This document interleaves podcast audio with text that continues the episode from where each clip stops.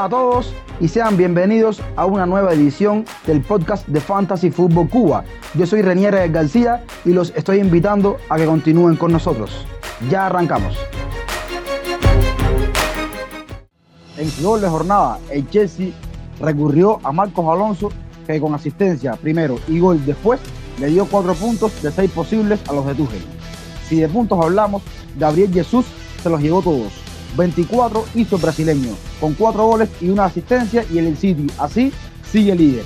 El que se aleja de la cima es el Manchester United. En la doble jornada le fue fatal, pero CR7 marcó dos veces para seguir engordando sus números. De unas recomendaciones inéditas, de una capitanía premium, de eso y mucho más hablaremos hoy. Sí, hola, ¿qué tal a todos? Mi nombre es Frank, Estamos aquí listos para hablar de fantasy. Como es habitual, nos acompañará, nos acompañará más tarde que se nos unirá nuestro amigo Jonathan eh, desde Japón, dueño de la cuenta FPL eh, y Café. Y para acompañarme en estos momentos, como es habitual, mi amigo, mi hermano, mi socio, Rey, ¿cómo está la cosa? Todo bien, Fran, todo tranquilo. Y sí, por supuesto, estamos para eso, ¿no? Para debatir un poquitico qué fue la jornada 34 con respecto a la FPL que por supuesto nos dejó cosas interesantes. Ya arrancamos ya.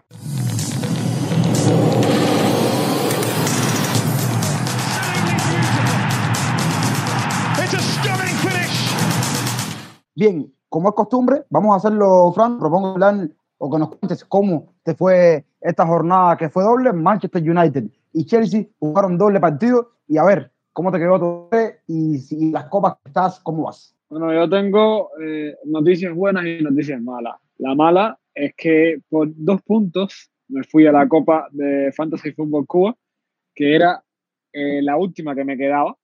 Eh, por lo tanto, ya no me queda ninguna copa por disputar. Y, lo que me, me, molesta un poco que fue por dos puntos y fue por culpa de Marcos Alonso. Maldito Marcos Alonso. la buena noticia es que esta jornada para mí fue flecha verde, independientemente de que hice un menos cuatro me ayudó mucho la entrada de Robertson, que cada día sigue mostrando que su nivel va, va en incremento. Berjos con su asistencia me, me aportó también. Salah, de capitán, que siempre cumple. Havers con esa doble fecha, hoy con asistencia salvando los muebles al final.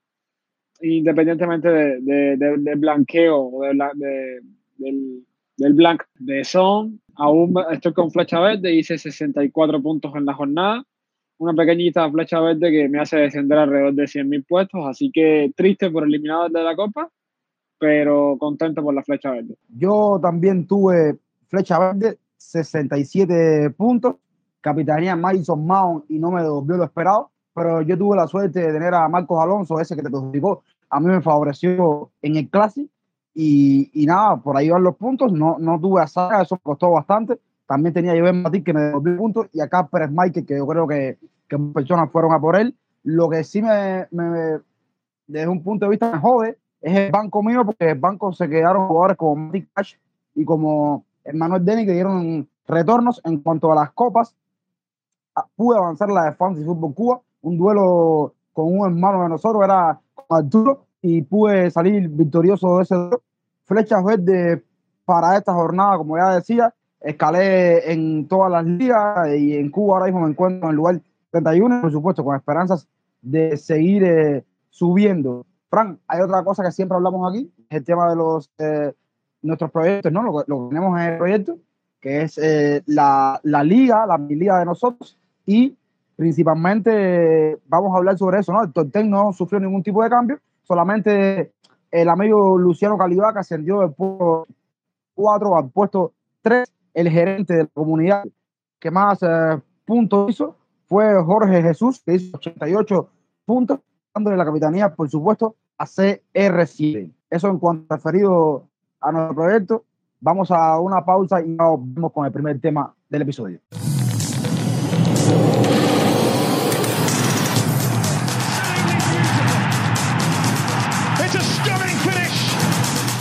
Ya estamos aquí, Frank, y lo discutimos previo al podcast para elegir este tema.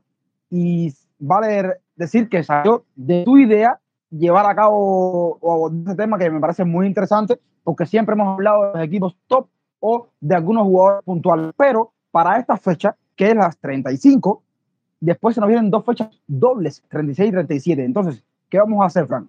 Vamos a, a coger tres, cuatro equipos, por ahí vamos a ver, que no sé de los equipos top de la tabla, no me refiero a ni City, ni Liverpool, ni Chelsea, y vamos a ver esos equipos, cuáles son la dupla o, o la terna de jugadores que podemos traer a, a los equipos según los criterios que nosotros vamos a poner en, en, la, en plató en el episodio de Frank. Para ti, ¿cuáles son esos equipos? Coméntame, por lo menos empieza por el primer equipo. Sí, el primer equipo Rey, como bien decías, esto es una idea que, que se me ocurre a mí leyendo en Twitter eh, acerca de, de equipos que, que, que, había que escoger dobles o triples jugadores para las próximas fechas venideras. Y se me ocurre esta idea, a platicar de esto en, en nuestro espacio, que porque es un tema que no, no habíamos tocado y sobre todo de, de, de, equipos que no, como tú bien decías, que no estén ocupando los primeros puestos. El primer equipo que, que escogí fue Arsenal. ¿Por qué Arsenal? Arsenal, digamos que está en la cuarta posición, está peleando por, por llegar a Europa y obviamente tiene que poner carne en el asador a final de temporada. Y eh, si yo considero que, que si vas a, a, tirar, a tirarte por jugadores baratos y diferenciales, el Arsenal debe ser tu primera opción. Eh, para empezar, quería hablar de un jugador que a mí, en lo particular, me parece que tiene una temporada fenomenal. Ojalá estuviera ahora mismo en España, pero por desgracia no lo está. Y se trata de Martin Odegaard. El noruego tiene un precio solamente de 5.6 y un ownership de 6.4, lo que lo hace un jugador bastante diferencial y bastante económico. Aquí viene una estadística que la verdad me parece increíble. Genera un 4.39, el más, un 4.39 de acciones para tiros. Es el más alto del equipo y el tercero más alto en la Premier League tras los últimos cuatro partidos, solo por detrás de Alexander Arnold y de Kevin De Bruyne. Tiene un por ciento de generación para tiros más alto que incluso el de Mohamed Salah. Lo que significa que Odegaard ahora mismo es una excelente opción y prácticamente todas las jugadas peligrosas del Arsenal pasan por sus pies. Tiene un expected así por 90 minutos de 0.24, que es el, segundo más alto del equipo, y tiene un expected goal de 0.20. En total, puedes generarte un 0.44, o sea, un 44% de, de probabilidades de hacer, de aportar un retorno en 90 minutos. Teniendo en cuenta su precio y su ownership, me parece que es un jugador a tener en cuenta. Y el otro, que no se debería escapar de esta eh, charla, sería Enketia. Enketia es un jugador que ha entrado en plató, que ha entrado, o sea, que ha entrado a figurar como una figura, valga la redundancia, de este Arsenal en las últimas jornadas, donde la cassette con problemas musculares, eh, lesiones, etcétera, no ha venido jugando. Entonces, el francés ha demostrado la capacidad que tiene eh, para, so, para eh, llegar y para anotar. Lleva dos, eh, un gol y dos asistencias. En estos momentos es, tiene, con, tiene un precio de 5.5 millones con un 2.5% de ownership. Pero aquí viene una estadística que lo avala bastante. Tiene un 2.78 de tiros por partido en los últimos tres en los últimos dos partidos. Es el más alto del equipo, incluso por encima de jugadores que tiran bastante como Saka y Smith Rowe. Un 0.58 de expected goals por 90 minutos en los últimos dos partidos y un 0.32 de expected assists. Es obvio que estos porcentajes van a, estar, van a estar elevados porque estamos hablando de un jugador que tiene menos de mil minutos. Pero igual me parece que por su precio y por las cualidades que está demostrando, se antoja como un jugador eh, apetecible. Rey, ¿qué te parece? Eh, dime si tienes algo más que, que, opinar con respecto al Arsenal y si no, seguimos. Yo nada más eh, eh apuntar ahí que Odegaard no ha marcado gol en los dos partidos que ha jugado con el West El otro caso que tocaba es el caso de Eddie Enquetia. Eddie Enquetia ha jugado tres partidos contra West y ha hecho un gol. Los otros jugadores que se pueden observar ahí, por supuesto, es el caso de Gabriel Martinelli y Bucayo Saca. Me parece que, que son jugadores que, que, tienen un rendimiento bastante estable. Saca en cuatro partidos una asistencia. Todo esto es contra, contra West Ham, por supuesto, el rival de turno, ¿no? En caso de Martinelli, en tres partidos, dos goles. Y el otro jugador importante del ataque de Gómez es eh, Smith Rowe, que en dos partidos tiene un gol. Yo creo que ahí están bastante todas las estadísticas eh, al respecto de estos jugadores más interesantes de Arsenal. Y si te parece, pasamos a otro equipo que tienes por ahí, yo creo. Sí, el otro equipo del que quería hablar, y la verdad, con, con respecto a, tema calendario, me parece que tiene un calendario que no, no figura, eh, un calendario difícil, debido a que se enfrentan en esta jornada 35 contra el Norwich, que es un rival que me parece bastante asequible, es un rival que está en descenso, y tienen una doble fecha en la 36 y en la 37. Burnley Liverpool en la 36 y Crystal Palace y, Crystal Palace y, y Burnley en la número 37. Estamos hablando de los villanos, del equipo de Gerard, el Aston Villa. Sí, es un equipo que con plantilla debería estar mucho más alto en la tabla, desde mi, desde mi opinión, pero quizás estos cuatro partidos le sirvan para escalar posiciones. Si hay un jugador que no puede faltar en este Aston Villa, si quieres escoger a alguien, es Coutinho. Coutinho lidera básicamente todas las estadísticas del Aston Villa. Tiene un 7.0 de precio con un 11.6% de ownership. Tiene un total de disparos de 2.74 por 90 minutos, que es el más alto, incluso más alto que el de Oli Watkins y Danny Ings. O sea, estamos hablando de jugador que más le pega, que más patea al arco en el Aston Villa. Tiene un expected goals de 0.26 y un expected assist de 0.23 es el único jugador que sumando expected goal por 90 minutos y expected assist por 90 minutos excede más del 50% de probabilidades de dar retorno en un partido de 90 minutos. Es el único jugador que tiene esta posibilidad en el Aston Villa. Y además eh, tiene un promedio de 4.02 por 90 minutos de ocasiones que generan disparos futuros.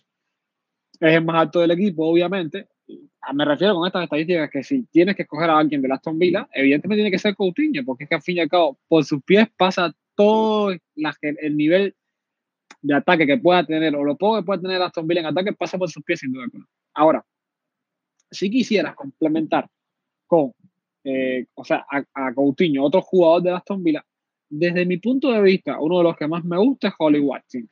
La gente pensará, pero la temporada de Holly Watkins no es tan buena, pero el, el, rendimiento del inglés en los últimos partidos no ha sido eh, malo. O sea, quien ha visto los partidos de Aston Villa no, quizás no ha dado los retornos esperados, pero ha estado bastante activo en estos partidos. Es un, precio de 7.4, un, un ownership de 8.6, lo que lo convierte en un jugador diferencial. Es el segundo jugador que más tira en el Aston Villa con 2.34 por 90 minutos y tiene un 0.35 de expected goals, que es el más alto del equipo, por encima de Coutinho lo que es un 0.08 solamente de expected assist. Entonces, la combinación de Coutinho y Oli para estas dos dobles fechas que tiene el Aston Villa, me parece sin duda alguna la mejor. Quizás otros piensen Ramsey o alguien en defensa. ¿Qué crees tú, Rey? De Aston Villa, Frank, yo creo que, que se pueden ir a por esos jugadores que tú mencionaste y principal es el rival, ¿no? Aston Villa en los últimos dos partidos perdón, ha tomado marcado en los últimos cinco partidos frente a Norwich y lleva dos clean sheets de manera consecutiva frente a su rival de turno. Entonces también yo creo que la defensiva puede ser eh, un objetivo bastante viable para esta jornada, sobre todo Mati Cash. ¿Qué tiene Mati Cash? Mati Cash en contra tiene que ha enfrentado una sola vez a Norwich y no le ha hecho no dado ningún retorno en ese partido que se enfrentó, pero tiene en lo que va de temporada un expected de assist por 90 minutos de 0.09 y, y un expected gol por 90 minutos de 0.07. Para un defensor, el tema de los goles no está mal, de la defensa sí se queda por debajo, pero hemos visto a Mike Cache rendir, sobre todo en la jornada pasada, dando asistencias. Y otra cosita que tenía por aquí es para apuntar otra vez a los jugadores que tú mencionabas. En el caso de Cutiño no se ha enfrentado todavía nunca con, contra Norwich, el caso de Oli Watkins, que sí ha jugado un partido, no ha jugado frente a Norwich, y en ese partido le hizo gol y asistencia. Es que hasta el rendimiento de Watkins es bastante bueno. También el jugador Jacob Ramsey, por precio, vale 4.7 nada más. Ha jugado un partido contra Norwich y le ha hecho un gol. Las estadísticas de, de Ramsey no son preciables. Un gol por 90 minutos de 0.14 y un X assist por 90 minutos de 0.07. Yo creo que para aligerar ese centro del campo, aunque sabemos que estas jornadas o esta temporada ha sido de mediocampistas para aligerar el presupuesto ahí. Eh, Ramsey te viene como anillo al dedo, ya que tú mencionabas las dobles jornadas que se le vienen. Y el último jugador que yo quiero tocar de, de este Aston Villa es un jugador que de a poco ha perdido el protagonismo. Es el caso de Danny Ings. Pero Danny Ings frente a Norwich en cuatro partidos, tres goles y una asistencia. Es verdad que de a poco ha ido cayendo. Tiene un, un X por 90 minutos de 0.07, un X de 0.28 por 90 eh, minutos. Entonces, eh, ahí están, ahí están los jugadores eh, sobre la mesa de Aston Villa. Sí, bueno, el otro equipo que, que yo traigo por aquí es el, el Leicester. Brendan Rodgers está envuelto en, en, una competición europea, en este caso la Conference League, y entonces no sabemos quiénes van a ser eh, los, los, regulares, ¿no? Ya sabemos que Madison y Barnes son activos fundamentales. El retorno a Bardi que jugó en la Conference League, en el empate a uno que, que sostuvo Leicester en, en la ida de las finales. Entonces, con el respeto a eso, a que pueden haber rotaciones, vamos a hablar de algunos jugadores de, de este equipo. Bardi, por ejemplo, frente a Tottenham, que es su rival de turno, en 13 partidos, 8 goles y 3 asistencias. Bardi viene de lesión y tal, está recuperando el nivel de a poco, pero bueno, ahí están las estadísticas de delantero que, que lo avalan con, con, buen rendimiento. El X gol de, por 90 minutos de Bardi es de 0.41.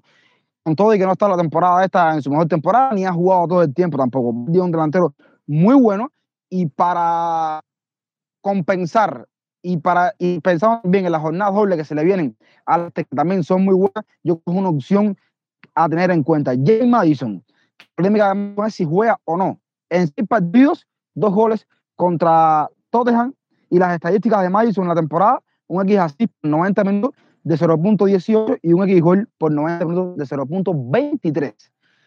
Más punto 40 entre las dos, la suma de las dos métricas, me parece un buen rendimiento para un mediocampista. Y el otro mediocampista que la gente han ido y que por supuesto está justificado eso, es Barnes. Eh, el extremo tiene cinco partidos contra Tottenham y ha dado solamente una asistencia en esos partidos. Las estadísticas de la temporada, un X por 90 minutos de 0.14 y un X gol por 90 minutos de 0.25. Tampoco está mal para un mediocampista. En el caso de FPL juega como mediocampista, pero sabemos que juega un poquito más adelantado. Son los principales activos para mí en cuanto a, a este Leicester. Sabemos que el partido contra Tottenham va a ser muy complicado, pero ahí están los jugadores y pueden ser considerados sin ningún tipo de problema. En el caso de la defensa sabemos que rota mucho, por tanto por eso elegí al delantero y a los dos mediocampistas que, que juegan más ofensivos para ordenarlos aquí. Rey, ya que hablabas de, de, defensas, yo quería resaltar rápido una defensa que a mí, eh, por lo menos en los últimos cuatro partidos, me ha impresionado. Y se trata de la defensa de Crystal Palace. Revisado unas estadísticas hoy y en los últimos cuatro partidos, el equipo en la Premier League que menos oportunidades claras concede es el Crystal Palace. O sea, estamos hablando de defensas que te pueden solucionar eh, estos partidos que se vienen, teniendo en cuenta que Crystal Palace quizás no sea de los calendarios más fáciles que hay, pero tampoco es de los más complicados.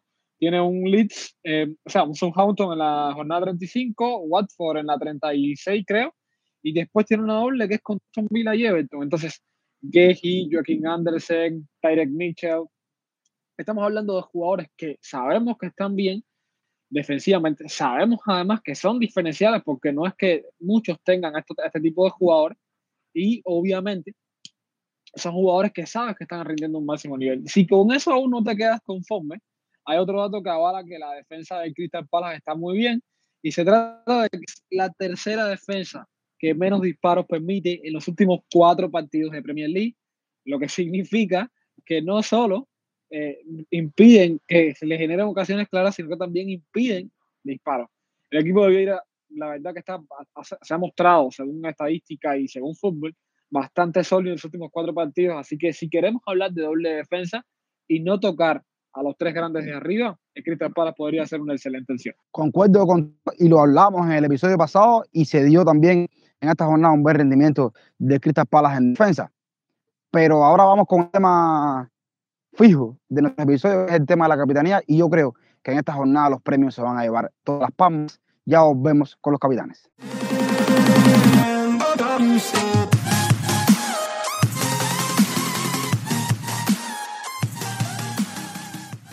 Estamos de vuelta para hablar de esos jugadores que son lo que, los que principalmente marcan tu rendimiento en una jornada. Son los capitanes y vamos a Fran, para ti, ¿cuáles son los capitanes ideales para esta jornada? A ver, Rey, tú sabes que yo con, con capitanes no me arriesgo mucho. De hecho, me considero un jugador de fantasy con respecto a la, a la capitanía bastante conservador porque no me gusta perder puntos en el over eh, por capitanía erradas, ¿no? Y la verdad, hay veces que me ha costado, las veces que me he salido de, de, esta ideología, me ha costado en, en, el fantasy. Entonces, el primer capitán que yo te voy a mencionar es, obviamente, Mo Salah. Se trata de un jugador que uno, ya Liverpool tiene, no, no te digo que la tenga definida, pero tiene la eliminatoria bastante encaminada contra, contra Villarreal en Champions League. Eh, el fin de semana van contra un Newcastle. Quizás el Newcastle no es el equipo más asequible para Salah, sobre todo teniendo en cuenta que con los fichajes de invierno mejoraron bastante su sistema defensivo y Howe ha encontrado cierta solidez en eh, la saga de las Urracas pero aún así sigue siendo Salah y sigue siendo el jugador más determinante de la Premier League. Y en Newcastle no es que sea un rival extremadamente fácil para el egipcio, pero tampoco es un rival difícil. Entonces, no, yo particularmente hasta hoy, mi capitán sigue siendo Salah. No lo he tocado hasta el momento. Hasta el momento. Si queremos hablar de otro tipo de capitanes, o sea, de otros capitanes, podríamos hablar también de el Manchester City. ¿Qué pasa con el Manchester City? Manchester City es un rival que ha mejorado muchísimo en las últimas fechas, que es el Leeds. Pero eh, Manchester City tiene de hacer un partido bastante desgastante contra el Real Madrid en Champions. Entonces, ¿cuál es el inconveniente de Manchester City y, capita y capitanías? Eh, básicamente es la perrolet, porque eh, jugadores como Foden, incluso el mismo De Bruyne, eh, Marés, por ejemplo, quizás no habrán titulares en, titulares en estos partidos, ¿no? Yo, si, quiero, si quisiera apostar por un capitán en el City, me iría no por De Bruyne, sino por Sterling, porque parece que Rajín es el que tiene la garantía de ser titular. Y recordemos que Rajín contra estos rivales que defienden tan mal las bandas, hace sangría. Entonces, creo que Sterling podría ser un buen capitán, o al menos el capitán, eh, desde mi punto de vista, mejor, o sea, más correcto en eh, el equipo de, de los de Guardiola. Por último, y no menos importante, otro premio de capitán podría ser nada más y nada menos que eh, Harry Kane o Hugh Son, porque sí, hay que ponerlos juntos, porque básicamente cuando hacen estas combinaciones en la cancha parecen ser uno.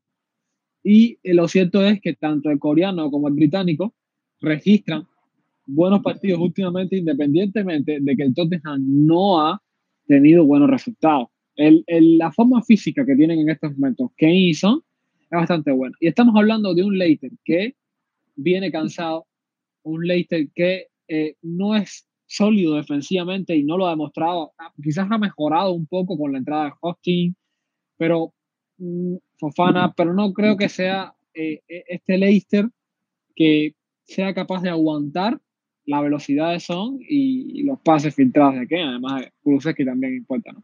Entonces, tanto Kane como Son figuran como posibles capitanes también para esta fecha. Por último y no menos importante, este no es premio, pero es un jugador que va contra un rival que lo pone eh, en la figura de capitanía esta fecha. Y se trata de nada más y nada menos que un anteriormente mencionado Philippe Coutinho, que va contra un Norwich que parece ser el rival más fácil en defensa en los últimos cuatro partidos, al menos así lo demuestran las estadísticas. Y como se hablaba anteriormente, Filipe Coutinho es el hombre a tener en cuenta en ataque en el equipo de los villanos, por lo tanto, es, figura como la última opción de capitanes eh, desde mi punto de vista. De acuerdo con todo lo que acabas de, decir, me parece que, que, lo has abarcado bien el tema de capitanes. No se queda, yo creo, ningún jugador potencialmente para la capitanía a destacar, excepto estos jugadores de Chelsea. Chelsea va a, enfrentar a Everton. Sabemos que, Everton viene eh, en una dinámica mala, ahora mismo hundidos en la tabla de posiciones con una temporada de lágrimas en el puesto 18. Es verdad que tienen un partido menos que Barley, que está solamente dos puntos por encima de él, pero ahora mismo están en el lugar 18, una temporada nefasta, y entonces parece que Chelsea puede sacar buena renta de ahí. Si yo voy a elegir un, un jugador para capitanear en esta jornada, yo me iría con Rich James. Visto lo visto del partido de hoy, el Chelsea generó muchas ocasiones donde no solo Rich James tuvo ocasiones, la tuvo también Havertz por dos veces, la tuvo Mason Mount, la tuvo incluso Golo Canté, pero James tuvo la ocasión más clara de todas, falló, increíble, una jugada solo que, que, la erra, pero aparte de, de errar esa jugada, hizo un partidazo en ofensiva, jugando por ese lateral derecho, ese carril derecho que lo hace muy bien, me parece que es una opción el que quiera hacer una apuesta para subir en el OR. Yo creo que Rich James es uno de los jugadores indicados para esta jornada. Y otros jugadores ahí, Mason Mount, por supuesto, los jugadores de, fijos, los jugadores que han rendido, el caso de Mount, el caso de Haver, que vienen haciendo bien. Haver ya lleva par de partidos que no, que no aparece, pero igual la temporada lo avala para, para pensar en él. Repito, esto es para que quiera irse de manera osada y no ir por uno de los capitanes lógicos, que son los que tú dijiste cuando hiciste tu intervención. Yo quería solamente, con respecto a tu intervención, apoyar ahí que Lester, eh, apoyando el comentario de Tottenham, Lester hizo eh, cliché en la jornada anterior contra Aston Villa, pero desde el día 5 de marzo no dejaba su portería en cero por liga. Me parece que la defensa de Leicester sufre. Ahora mismo esta jornada se le salió lesionado eh, más y entonces ahí hubo que, que, que poner a jugar a, a, un jugador que para mí va a ser irregular en, este, en esta jornada, que es Jane Justin. Tuvo que entrar a jugar eh, por, por esa posición, perdón, se lesionó Timothy Castaño, porque se lesionó y tuvo que entrar eh, Jane Justin a jugar eh, por lateral de la izquierda. Entonces, Frank, yo creo que los capitanes están bien cubiertos, pero como siempre, vamos a escuchar las opiniones que nos envía nuestro hermano Jonathan y le doy la bienvenida. Cuéntanos para ti, Jonathan, cuáles son los capitanes que tú elegirías. ¿Cómo estás, Renier? Muchas gracias por permitirme estar aquí en tu programa nuevamente. Eh, saludo para Frank. Espero que hayan tenido una buena jornada y ya nos este, estaremos hablando acerca de los temas hoy en este nuevo episodio de podcast de Fantasy Fútbol Cuba. Si me preguntas por capitán para esta jornada, por obvias razones te diría que escojas a un Huminson frente al Leeds o a un Bruno Fernández frente al Watford. Eh, pero si quieres escoger otra opción, te recomendaría un jugador de Manchester City. Si es que te diera el dinero para tener a Kevin De Bruyne, podría ser importante porque sería un, una opción de capitán muy buena para esta jornada también, ¿no? Pero si no, podrías ir de repente por un Sterling o por un Mares. Pero como primeras opciones de capitanía para esta jornada yo veo a Huminson o tal vez un Harry Kane, ¿no? Y Bruno Fernández. Eh, sabemos por lo que pasa el Leeds, un equipo que le llegan mucho, entonces se ve como primera opción un jugador del Tottenham, ¿no? Son, son ok. Y por obvias razones Bruno Fernández porque es uno de los jugadores que ha creado más chances en esta Premier de gol. Y por ahí, quién sabe, quizás pueda dar un par de asistencias o puede sorprendernos como en aquella jornada que le anota dos goles a Aston Villa. ¿No? y podría salvarnos esa capitanía en esta jornada que muchos quizás no tengan para completar un 11, ¿no? Y no tengan un free para usar. La elección de un buen capitán nos haría competir contra otros jugadores en esta jornada. Segunda opción que voy a recomendar es Kevin De Bruyne. Kevin De Bruyne viene en las seis últimas jornadas, ha anotado cuatro goles y ha, ha dado cuatro asistencias. El fin de semana va a enfrentar a Leeds de visita, un equipo que es conocido como muy frágil en la Premier. Creemos que Kevin De Bruyne va a ser titular porque el Manchester City no está en condiciones de dejar ningún punto en la Premier ya que el Liverpool está muy cerca. Y Kevin De Bruyne, como lo comentábamos, viene en muy buena forma. Eh, cuatro goles, cuatro asistencias en las últimas jornadas. Su precio se ha elevado a 11.9 millones, pero es un capitán muy, muy bueno para esta jornada, ¿no? Lo vemos como muy bueno. Es así que las personas que lo tengan o las personas que vayan a comprarlo, eh, me parece que estaría muy bien asegurada la banda de capitán con Kevin De Bruyne. Como tercera opción vemos con muy buenos ojos a Harry Kane. Tiene 12 goles, 10 asistencias en el torneo. Las dos últimas jornadas no anduvo bien, frente al arco no anotó ni asistió, pero se presenta la gran opción en esta semana 35 frente al Leicester en casa.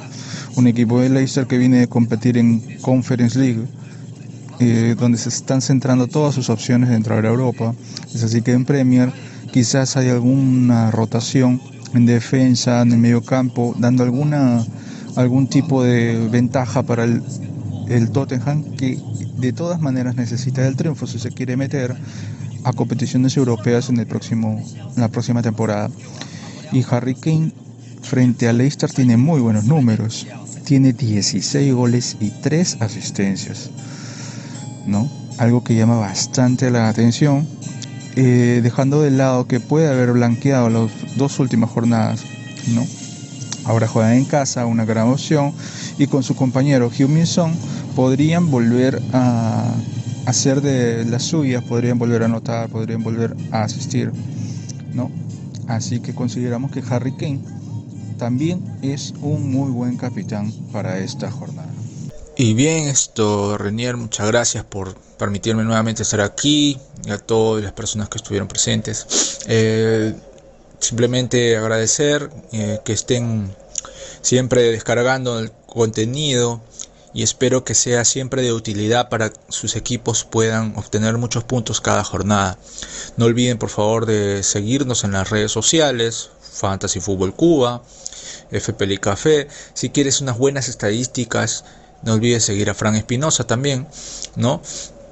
Siempre nos recomienda con sus buenas estadísticas jugadores para cada jornada y que normalmente son jugadores que están rindiendo muchos puntos. Así que tomen bastante en cuenta eso, cuídense mucho. Muchas gracias a todos, nos vemos en un próximo episodio.